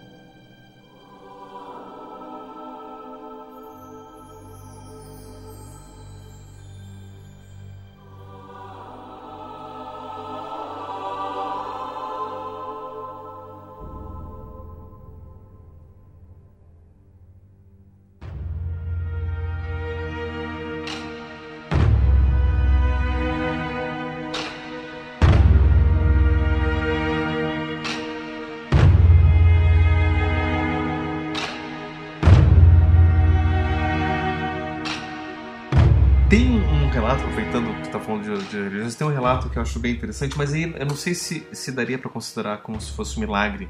É, hoje a gente olhando podia dizer que é um milagre porque foi alguém que fez alguma coisa diferente, mudou essa rotina e tirou essa, essa relação causal, né? Ele, ou seja, a pessoa provocou uma coisa diferente que é um relato que, que, de uma história taoísta que reflete um pouco de um dos princípios taoístas que é da ação pela não ação. Ou seja, você quer fazer alguma coisa, para você fazer aquela coisa você não precisa fazer nada. Enfim, não é bem assim, mas a ideia é essa. Que é o seguinte, tinha uma, uma cidade lá na China que estava passando, uma região que estava passando por uma seca muito forte. E daí as plantações estavam secando, os animais estavam morrendo, as pessoas estavam ficando doentes, eles precisavam é, fazer chover. E deles ficaram sabendo desse sábio que conseguia fazer chover. E aí chamaram o cara e ele foi lá na cidade e falou: O que você precisa para fazer chover? Eu preciso de uma, de uma tentinha ali no, nos limites da cidade. E aí ele foi, ficou lá, daí passou um dia, dois dias, três dias. No quarto dia choveu. E foi aquela chuva e, e encheu os rios e todo mundo ficou feliz, os animais puderam então voltar a beber, e daí teve água nos reservatórios para toda a vida e pra, acabou a seca. E aí, quando, for, quando foram pagar o, o, curandeiro, perguntava o que, que você fez, né? Falou, no primeiro dia eu percebi que, que o mundo não estava no tal, né? Tava, é, tava, em outras palavras, estava em desequilíbrio. Então eu meditei para o mundo poder ficar em equilíbrio. Daí no segundo dia eu percebi que a cidade não estava no tal. Estava né? em desequilíbrio, então eu meditei para a cidade poder ficar em equilíbrio. Daí no terceiro dia eu percebi que eu não estava no tal. E aí eu meditei para que eu entrasse em equilíbrio. E daí quando eu entrei em equilíbrio no tal, no quarto dia, é que pode chover. Né? Mostrando que, né, ou seja, não estava de fato relatando um, um, um, milagre, mas a gente pode até pensar que, né, por conta de ação de uma pessoa, de uma forma extraordinária, uma coisa fora do comum aconteceu. Né? Mas ali ele estava simplesmente relatando que o mundo todo pode entrar em equilíbrio se eu entro em equilíbrio, né? eu posso fazer as coisas acontecerem, né? porque a seca é um desequilíbrio no mundo, a chuva vem para poder voltar as coisas em equilíbrio, mas isso só vai acontecer se eu tiver equilíbrio e tudo mais. É, vendo essa, essa história, é interessante pensar assim, o porque ele ficou meditando, né, que é algo comum da, na cultura oriental. Aí você coloca na, nas religiões né, e na cultura ocidental. Aí, em vez de ele estar meditando, ele vai estar rezando. E aí é mais, é mais fácil, de fato, você visualizar isso como um milagre, né? Aí sim fica mais claro essa ideia, né? né ou seja, se a gente transportar isso pro, pro, pro ocidente, né, a pessoa vai estar tá lá rezando no santuário dela, pro Deus que seja, e depois que a oração for cumprida, vai, vai acontecer o milagre. Esse, esse, negócio de harmonia, né, do, do, do, tal, eu acho que tem uma, uma, acho que tem uma relação mais próxima com o, o, o que no, né, o, a tradição mágica do Ocidente. Né? porque pega a, a, a tradição né, da, da, magia, chamada magia ritual, sei lá, vem de, de Eliphas Levi, uhum. Aleister Crowley, e mesmo os, os, magos herméticos antes disso, né, no Renascimento, Isaac Newton, se meteu um pouco com isso e tal, tinha aquela ideia do assim acima como abaixo, né? Quer dizer, o, o universo macrocosmo. é o microcosmo, macrocosmo. O universo seria uma projeção do, do ser humano e o corpo humano individual seria um, um índice um, do, do, universo. Uhum. Então essa coisa da harmonia, de repente, tem, eu acho que talvez pa, passe mais por essa questão do pensamento mágico, quer dizer, é, a partir do instante em que a pessoa entra em harmonia consigo mesma, o universo também entra em, em harmonia consigo mesmo, porque no fundo é, as duas coisas são são iguais, né? Uma é, é, é, o espelho, é o, é, o, é o modelo da outra. Acho que tem menos a ver com uma questão de intervenção divina e mais com uma questão Sim. de. É, por, é porque o, o, taoísmo não tem um Deus, né? Você tem o Tao, que é o tudo e o nada, é o, o a energia das coisas, é o equilíbrio e a mudança, e, né, e é um princípio vital, e, e é isso. Né? Você não tem uma oração para um determinado Deus, né? É, aí de fato não teria tanto assim um. Apesar dessa história da meditação tudo, mas não teria de fato em si um milagre se você fosse seguir aquela ideia de ser uma intervenção divina, né? Já que para o próprio Oriente em geral, essa ideia da divindade é bem diferente, ela é mais é, unida com o mundo em geral do que no Ocidente. Né? No Ocidente, pelo fato do, da divindade estar mais separada, então você põe ela intervindo. Que aí é quando ela vai lá mexer, vai meio que se unir até certo ponto. Agora, numa cultura onde a divindade já é a natureza em si, já está junto, qual é a intervenção dela, né? Então o milagre ela só, vai, ela só vai fazer sentido nessas religiões onde você tem essa separação da divindade, né? Ou não necessariamente, porque você pega o hinduísmo, que por lá tem essa questão do Brahma, né? Que é a, a totalidade do universo e tal. Mas tem os, os, os, vários outros deuses, né, os avatares tal, que, com os quais as pessoas mantêm um relacionamento que é, é, é, é, é basicamente um relacionamento do, que, do, do, ponto de vista ocidental pagão politeísta, né? Sim. Você vai lá, reza pro cara, faz sacrifícios, etc, etc. Mesmo tendo o subtrato panteísta por trás disso, a, a relação no dia a dia é, é, é, muito próxima com uma relação, sei lá, de um, de um, de um evangélico neopentecostal com o Senhor Jesus, né? Que é o o grande milagreiro do pentecostalismo, ou do, do, do católico com seus santos e assim por diante. Mas teria essa relação de milagre também com, com os hindus? Eu não conheço. Tem, né? Tanto que eles têm uma, um grande um problema grave na, na, na, na Índia, assim, de educação tal. Os, os gurus, né? São os caras que dizem que tem uma relação profunda com, com os deuses ou com o, o Brahma tal. E tem seguidores, assim, aos milhares, às vezes aos milhões, né? A Índia é um país enorme. E os caras fazem assim, eles, eles fazem pequenos milagres que pro, pro, pro olhar ocidental são muito claramente truques de mágica, né? É, o cara acende um, fogo na palma da mão, ou uhum. faz, ele, ele, ele acena e aí de repente voam pétalas de rosa é, da, da ponta dos dedos.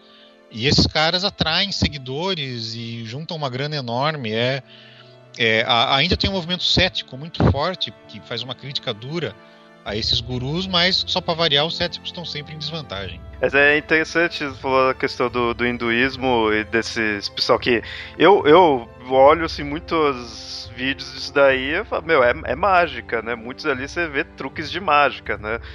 E, e não só essa parte de truques de mágica, muitas coisas que eles fazem em nome da, da religião, né, da crença deles, é tão bizarro quanto os daqui, quando você encontra, quando você vê a pessoa fazendo coisa que vai, vai ser nocivo, né, para ela, se entregando demais à religião.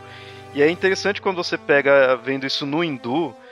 É, esse dia eu tava vendo um negócio, acho que a. quase que matando a pessoa, acho que matou, acho que a filha em nome do, do Deus, lendo, sim. É interessante porque se você vê aqui, no nosso, né, que não chegou tanto a matar, mas você vê o lado nocivo daqui. E aí o pessoal critica. Mas aí você pega outras religiões, tem também isso, sabe? É interessante quando você pega isso numa cultura bem diferente. Mas o que que tá igual dos dois? Do fato de você se entregar demais àquela crença. Né? Assim, mesmo no Ocidente você encontra isso, né? Em casos cada vez mais frequentes nos Estados Unidos, por exemplo, de, de, de pais é, que, que acreditam é, no poder da oração de tal forma que se recusam a oferecer tratamento médico para os filhos, né? Isso, é, de certa forma, isso é, é, o sacrifício humano do seu filho em nome da sua religião. Né?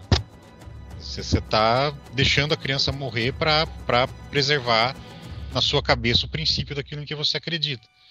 Quer dizer, é, é, é, é aquela coisa. Aí tem toda uma análise antropológica que, que alguns, alguns pesquisadores fazem, antropológica e sociológica, né, quer dizer, da, da, da de religião como sendo é, uma forma da, da, pessoa fazer uma coisa medida com, como custo e recompensa, quer dizer, é, por que você ser visto como uma pessoa religiosa na sua comunidade é bom para você traz status, porque isso demonstra que você está disposto a fazer sacrifícios em nome da, da, da unidade, da conformidade da, da, da, comunidade, porque ser uma pessoa religiosa implica sacrifício, sacrifica tempo para ir ao, ao, ao, culto ou à missa, sacrifica dinheiro nos seus nos donativos.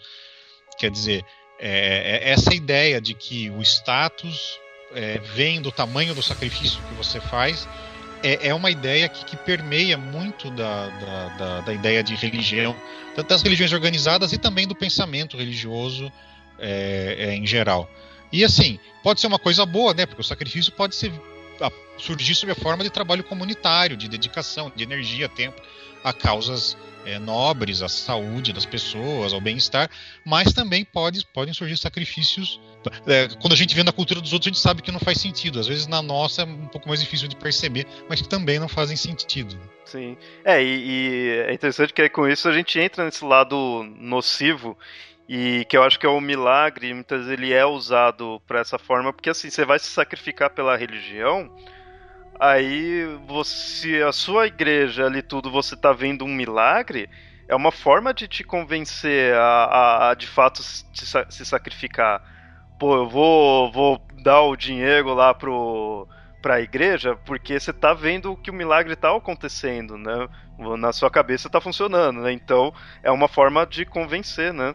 E aí é foda quando usa já as falcatruas que tem, né? A sugestão, tudo. Esse é o lado nocivo que eu vejo disso. É, tem um, sociólogo americano que o nome me escapa, o nome dele é Stark, alguma coisa Stark. Tony? Não tem nada a ver nem com o Homem de Ferro, nem com Game of Thrones, mas é alguma coisa Stark. Que ele, ele construiu uma, uma, uma teoria da, da religião é, baseada na, na, na, teoria econômica é, neoclássica, quer dizer, no, no, no, libera, no, na teoria capitalista, né, que tudo o mercado fixa o preço das coisas e é, busca eficiência, etc, etc. E aí ele, ele, ele usa, ele, ele cria um modelo que é assim, que na verdade o, o relacionamento do fiel com é, seu Deus ou com o representante de seu Deus na Terra, né, o pastor, o bispo, quem quer que seja, é o relacionamento de um consumidor com um, um, um comerciante que é um provedor de bens infinitos. É, então, o, o que você está disposto a pagar dá para ter acesso a um estoque infinito de bens. Quer dizer, é, é e, e, o cara monta a tese dele é, é a, a, a, partir desse raciocínio. Não é uma tese consensual, quer dizer, isso não é mainstream da, da sociologia da religião, tal, mas eu acho que é um, um, um foco de análise bem interessante principalmente na análise dos, dos cultos neopentecostais. Né? E eu, sinceramente, assim, eu, eu, pego muito no pé disso daí, desse lado nocivo que eu vejo, né, que tá enganando, tá enganando as pessoas, tá criando sugestões para as pessoas que é a ponto delas se entregarem de corpo e alma, muitas vezes alma literalmente. Em né, carteira. Assim, é. Por, e assim, porque tá, você quer ter a, a religião, você quer ter sua crença, beleza, mas porra, aí já tá. Aí já tá influenciando, já tá causando mal à pessoa e falar, ah, mas a pessoa vai porque quer, só que a pessoa não, vezes não tem noção disso. Às vezes ela não sabe o que, o que ela quer. E ela faz porque a família dela incentivou, porque a cultura dela tá dizendo que ela precisa participar desse tipo de ritual, de, desse tipo de crença, porque senão ela não vai ser aceita. Tem N fatores que levam uma pessoa a participar de uma, de uma igreja ou de uma, de uma religião. E aí é foda, que aí muitas vezes você percebe que o, o, o líder religioso ali, você vê que cara, se ele tá fazendo de tal forma, ele tem noção sim do que tá fazendo. Não subestime a capacidade que as pessoas têm de mentir para si mesmas, sabe? É, é, é... Então, eu não tô dizendo que não existam é, picaretas é, assumidos, deve, deve haver, mas eu acho assim que muito pouca gente realmente olha no espelho e vê um canalha é, de volta. Na, é, o, por exemplo, existem é, é, é, justificativas clássicas, por exemplo, que o cara está fazendo aquilo porque ele está atraindo é, mais adoradores pro Senhor Jesus. Então, qualquer coisa que ele faça, dizer, a história dos fins justificam os meios, né? Assim, pô, eu, eu, eu, eu sei que o que eu estou fazendo, em princípio, é errado, mas é por uma boa causa e eu estou ficando rico no processo. Então, é, o, fato, o fato de ser por uma boa causa é, oferece a justificativa. Estar ficando rico no processo é um bom analgésico né, para a consciência. Então é, é, difícil, as pessoas se enredam mesmo dizer, né, nessas coisas. Elas acabam. Porque, porque é aquilo, quer dizer, você cria uma, uma situação em que, quer dizer, a, a a, a promoção da, da religião, porque assim, é, é, qual é a em geral, né? Porque a sociedade, mesmo as sociedades seculares, né, como o Brasil supostamente é, é, é, é dão privilégios à religião. A religião não paga imposto, é, existem leis contra falar mal de, de religiões. Quer dizer, você pode, é, sei lá, publicar um artigo no, no, no jornal dizendo que é, Karl Marx comia empregada. Agora, se você escrever um artigo dizendo que, sei lá, eu. É, Maomé era pedófilo, você pode ser processado por vilipêndio de religião, ofensa ao sentimento religioso. Quer dizer, porque o, o, o islamismo, o cristianismo, o judaísmo, ou o que quer que seja, tem uma proteção que o marxismo, o capitalismo, o, o socialismo não tem. Porque as pessoas supõem, né, existe, existe uma suposição de que a religião leva as pessoas a praticar o bem, quer dizer, é um fator de coesão social, é, é, etc. Mas o problema é quando você uh, deixa de. É, é, é, a coisa se inverte, quer dizer, a religião, em vez de ser um meio de promover o bem, ela se torna um fim em si. Quer dizer, você não está angariando fiéis para ter mais gente fazendo coisas boas. Você está angariando fiéis porque você quer angariar fiéis. É, aí a, a coisa degringola. Bom, e já que a gente está falando dessa parte nociva, assim, né, do, do milagre, um outro, um outro lado, assim, também ruim, que eu imagino que o milagre ele possa ocorrer, que a ideia, né, do milagre possa causar, é a ideia de muitas vezes a pessoa, qualquer coisa que acontecer ali, assim, uma, uma coisa improvável, ela atribui a isso a, a sendo um milagre. E, e, assim, ela por si só, então não tem tipo a igreja católica que vai avaliar tudo, né? Tem todo o ceticismo próprio da igreja de ver, verificar. Ela por si só vai ver tal evento e ah, isso é milagre. Então, para ela aconteceu, aconteceu, acabou. Foi Deus que quis e pronto. Ela não vê o motivo, ela não, não analisa, né? Ali. Então, assim, não existe mais o improvável ou é o que é provável, de que ocorre normalmente, ou é o impossível. E o impossível é o milagre. Ela acaba deturpando de, o, de fato o que ocorreu. O principal dano, já que estamos falando de danos, é na verdade a, a, a porque assim essa, toda essa ideologia talvez seja a palavra, mas toda essa mentalidade em torno da questão do, de, de, de fé e milagres acaba gerando um sistema muito poderoso de culpar a vítima. Né? Quer dizer, se você conseguiu, é, foi Deus que te deu. Se você não conseguiu, você não teve fé suficiente.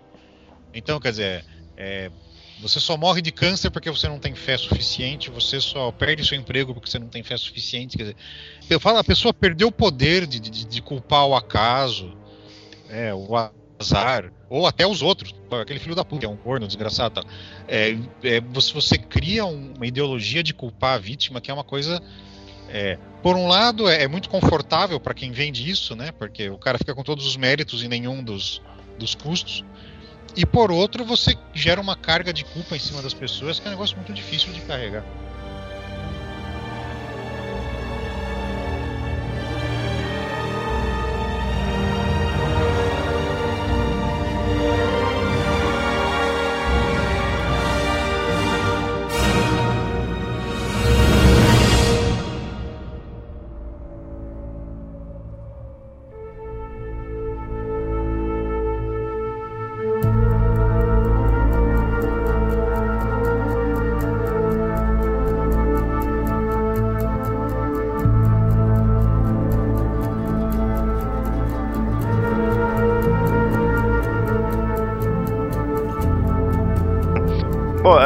Tá falando aí muito a questão do milagre, até criticando, né? Certas formas de se usar o, o milagre. E eu acho que certa, certa parte assim, da, da nossa crítica vem porque a gente tem uma visão bem, talvez científica, né? De certa forma, se a gente não cética, acha eu cética, é, é uma visão duvida das coisas. uma visão cética e eu acho que a ciência talvez tenha mais ou menos esse tipo de visão. Porque como que seria que a vi- ah, como que a ciência vê os milagres? Eu imagino que ela, tipo, não vê, né? Assim, em parte a gente poderia dizer assim, pra ciência não teria, né? Para a ciência, para ter milagre, são dois trabalhos. né? Um é para realmente não conseguir explicar aquele evento e outro para conseguir demonstrar que aquele evento só pode ter sido causado por Deus. Né? Então são dois trabalhos que a ciência não consegue. Então, como Deus, provar Deus não é científico, então você já descarta isso das possibilidades e aí a gente parte de que se eu não consigo explicar isso agora, é porque eu não tenho conhecimento, não existem teorias, o modelo científico atual não dá conta de explicar isso, e- mas não vai dizer que é algo sobrenatural. Né? Ou seja, a- a- o pressuposto é que se é uma, uma ocorrência natural, ou seja, se a gente está vendo, está sentindo, está tocando, acontece na natureza, é porque tem uma explicação natural também. Por mais que você não saiba qual que é. E isso talvez seja o, o- que mais chame a atenção, né? Porque a ignorância da ciência não é um sinal de derrota da ciência, muito pelo contrário. Muita gente usa isso pra atacar, eu vejo. Ah, a ciência não sabe, então a ciência não. Não, se a ciência não sabe, é aí que os cientistas vão começar a trabalhar. Porque ciência fazer. Tra, os cientistas trabalhar em cima daquilo que ele já sabe é perda de tempo. Né? Eu conheço alguns psicólogos que são assim, né? Eles só ficam no cantinho que eles já conhecem e não querem explorar coisas novas. Mas isso cientificamente é perda de tempo. Você quer ir atrás daquilo que você não conhece, daquilo que você vê de fato que não, isso daqui não funciona, isso daqui tá errado, isso daqui a gente não conhece, não, não, não, não sabe a explicação, a gente vai atrás. É, a ciência mesmo progride em torno disso. Então, não saber alguma coisa é uma coisa muito boa para a ciência. né? E eu vejo que muita gente que acaba é, caindo para explicações religiosas é justamente em cima desse argumento. A ciência não explica, logo é Deus. Né? Como se Deus pudesse dar explicação. Hoje mesmo eu estava vendo um vídeo de um debate de um evolucionista com um criacionista. né? E o evolucionista estava dizendo né, assim: olha, eu preciso. Eu não, não, sei explicar isso. né? Eu não sei explicar de onde veio a vida, eu não sei explicar de onde veio a consciência, eu não sei explicar de onde veio o, Big, o que aconteceu antes do Big Bang, né? como que foi que, que a explosão aconteceu. Né? Mas a ciência está atrás de, de descobrir. E a resposta do evolucionista era: olha, existe um livro né, bem conhecido chamado a Bíblia, e nesse livro explica como tudo isso aconteceu. Né? E de alguém que estava lá, né? que é o próprio Deus que foi né, o testemunha de tudo que aconteceu e ele conta pra gente como foi que aconteceu. Né? E, e assim, pra ciência isso não satisfaz, né? porque é aquela coisa que a gente falou lá no começo, né? eu posso contar o que eu quiser pra você, que pode ser uma grande mentira, né? quem vai dizer que, que é verdade? Tem muita gente que nega qualquer explicação científica dos fatos, ou melhor, não aceita a, a ignorância científica, que é uma coisa boa, e já parte para dizer que é Deus. Já, já que a ciência não explica, então, obviamente, logicamente, só pode ser Deus. Né? O que para mim é uma coisa muito nociva. Né? Ou, ou não Deus, ou, fala, ou um espírito, ou é alguma coisa sobrenatural, já que a ciência não explica logo, então só pode ser algo sobrenatural, alguma coisa divina, transcendental, qualquer coisa assim. O que, do ponto de vista cético, são dois trabalhos. Né? Porque além de você não conseguir explicar, você vai ter que explicar aquilo que é sobrenatural que você também não consegue explicar. Porque assim, quando a gente olha para milagre a relação de ciência, a gente pode cair para dois lados. né? Um que é o lado da ignorância, de você não conhecer mesmo e aí atribuir a explicação ao milagre, ou seja, essa necessidade de você ter uma explicação. É, é, o outro é, é, é você ace- aceitar que não tem nada além. Ou seja, eu posso não saber, mas isso, isso, isso tudo bem. né? Eu vou tentar descobrir o que, que é. É, que é, é- é só, só a gente observar, é uma, é uma questão de, de observação. Tudo aquilo que a gente aponta que é um milagre, tudo é porque a gente não consegue explicar, ter ou- outra explicação. né? E aí a explicação óbvia é Deus, ou um santo, ou uma divindade ou um espírito, alguma coisa que você vai dizer. Né? Se você não tem explicação, você, vai, você cai para isso. Inclusive, é um pouco do, do, do caminho que o Espiritismo faz. Né? Por mais que ele não diga que é milagre, mas assim, se eu não consigo explicar, porque é a intervenção de algum agente sobrenatural. Que aí você dá a explicação, ou seja, você sempre tem uma explicação para isso. Né? E, e, e, a grande questão da postura científica e o que a ciência pode contribuir para a gente é que a gente não precisa ter explicação para tudo. Né? Ou seja, explicar os mistérios da vida às vezes nem sempre é legal. Às vezes é bom você se maravilhar um pouco com os mistérios e depois você descobrir o que, que eles são. Né? Você conseguir encontrar as explicações, você descobrir o que, que fez, o que deixou de fazer, inclusive tentar reproduzir aquilo, tentar prever outras coisas e se utilizar de conhecimento mesmo, em vez de você simplesmente atribuir alguma força externa. Né? Porque muito do que a gente faz depende da gente. Né? Muito do que acontece de milagre depende da gente. Né? A gente dizer, ah, isso é um milagre, não, você que fez. E reconhecer que você é o principal agente de sucesso e de fracasso também. Né? Que não tem milagre nisso, né? Porque senão cai aquele problema, ah, eu fui salvo em milagre, não fui salvo, ou todos aqueles problemas que não tem salvação mesmo, o que, que vai ser? Né? Ah, não, porque o, o, o, plano de Deus é perfeito, olha só como ele fez o olho do ser humano tão perfeito, não tem como ter sido um acaso da evolução. Tá, e, e aquela bactéria que sobrevive corroendo e comendo o seu olho, e aí você tem uma morte angustiante porque aquele verme comeu o seu olho de dentro para fora. Também faz parte do plano lindo, maravilhoso de Deus? Ou seja, se eu não conheço, eu não preciso encontrar uma coisa, uma explicação externa a mim. Eu posso reconhecer que foi um fracasso meu, que eu posso tentar de novo, ou se eu não posso tentar de novo, eu posso tentar evitar cair no mesmo erro. Né? É, é reconhecer que nós somos muito mais aptos a realizar coisas impossíveis do que a gente acredita.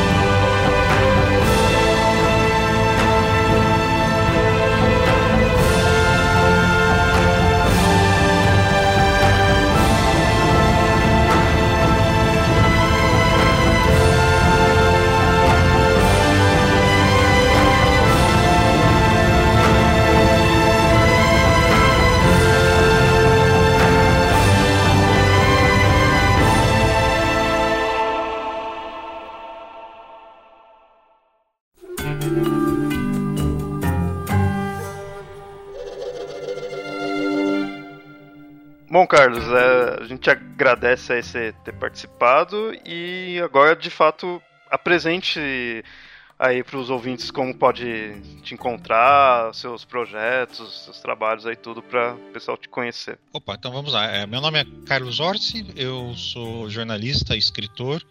É, como já, já citei durante né, o, o, podcast, eu tenho dois livros de, de não ficção, de divulgação científica publicados.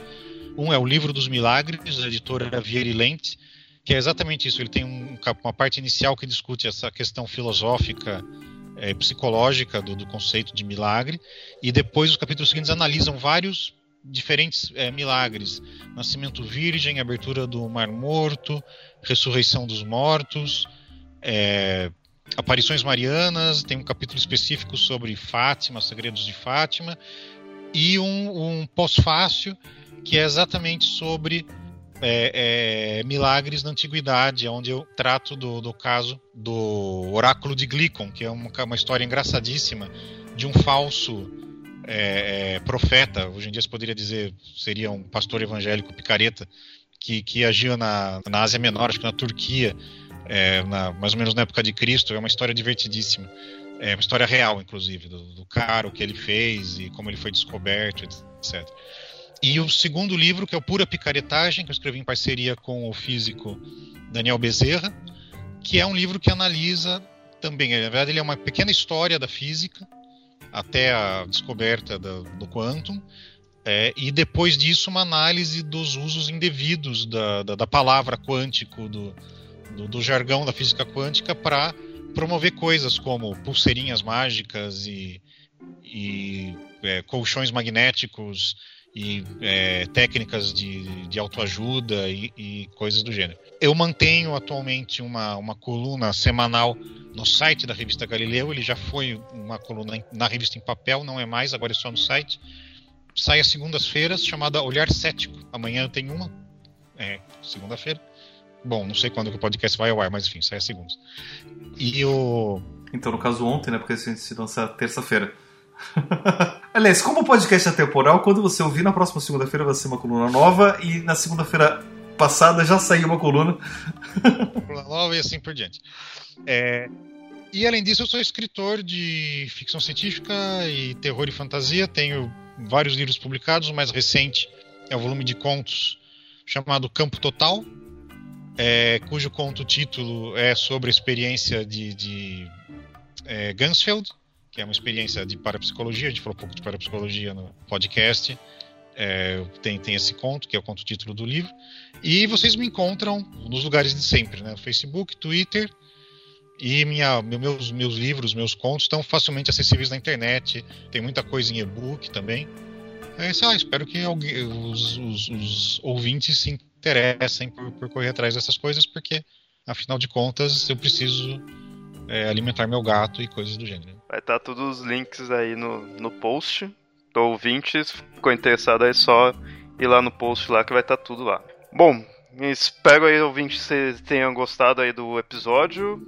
É, a gente criticou até bastante, né? Se for ver. Mas no, é nossa opinião, de fato, né? Se você ouvinte aí pensar de uma forma diferente, aí fica à vontade de pôr aí no site. E, ou até você já presenciou um milagre, se você já causou algum milagre, né? Vai saber. Comenta aí também. É, não é, não é, não é bem nossa opinião, né? É o um relato de vários eh, leituras diferentes dos fatos. É, nossa opinião, tipo, também não é baseado em nada, né? É baseado, sim, em alguma coisa. Então, é os, é os relatos. Mas, como eu falei, se vocês quiserem comentar, podem comentar no site ou mandar e-mails para mitografias.gmail.com. E até mais. Tchau, tchau.